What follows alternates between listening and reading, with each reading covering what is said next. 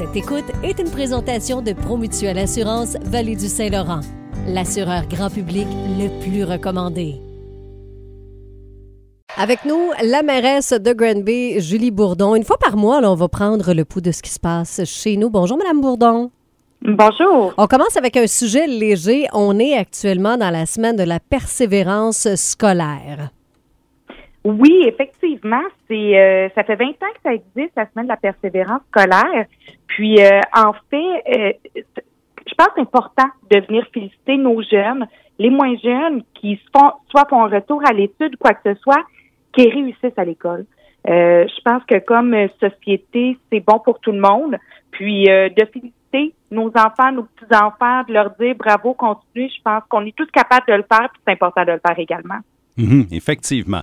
Euh, on a appris récemment que Granby voulait obtenir euh, les euh, Jeux olympiques spéciaux du Québec en 2025. On a déposé notre candidature. tu sais, quand on parle de Jeux du Québec, souvent, ben, c'est des infrastructures, c'est beaucoup d'argent à investir dans le monde du sport dans une municipalité. Est-ce que ici à Granby, pour les Olympiques spéciaux, on a pas mal tout ce que ça prend?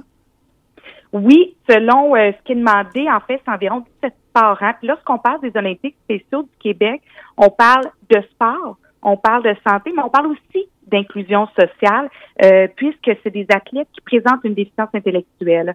Donc, euh, je pense que ça va être, euh, si on réussit à les avoir, hein, bien sûr, on a, on a bon espoir, puis on travaille pour, bien entendu, mais on, on, a tous les plateaux qui sont nécessaires à la, à la venue de ces Olympiques spéciaux-là. Je pense qu'on a également, au-delà des plateaux sportifs, l'ensemble des infrastructures pour les recevoir parce que c'est pas loin de 1000 personnes qui viendraient euh, à Grimby pour les Jeux 2025. Fait que ça, ça va être un dossier à surveiller.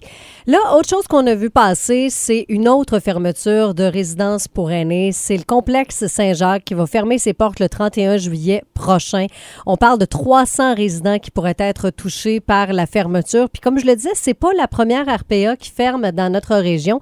Euh, du côté de la ville de Granby, euh, est-ce qu'il y a des leviers qu'on peut euh, utiliser pour ou attirer des nouvelles RPA ou je sais pas aider ces personnes-là? Bien, effectivement, l'annonce de fermeture d'une RPA, c'est vraiment toujours une triste nouvelle.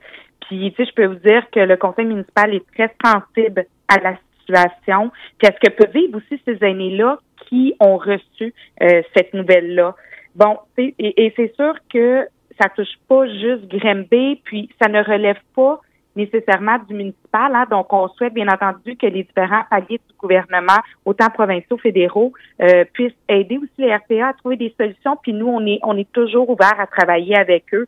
On sait qu'avec la pénurie de main d'œuvre, l'augmentation des coûts, c'est de plus en plus difficile, mais va falloir trouver des, va falloir trouver des solutions pour pas que nos aînés se trouvent euh, dans des situations difficiles. Puis on veut pas que ça continue euh, à arriver, bien entendu, mais ce n'est pas notre sort à mentionner. Puis on, on tente quand même, on a quand même des projets dans le carton euh, pour des résidences de béni, mais c'est sûr que ça comblera pas tout. Là. Hmm. Bon, ben en tout cas, on espère, on espère avoir des solutions dans le futur. Merci beaucoup, Mme Bourdon, d'avoir discuté avec nous. Merci, bonne journée. Julie Bourdon, la mairesse de Grand Bay qui était avec nous, elle est là une fois par mois.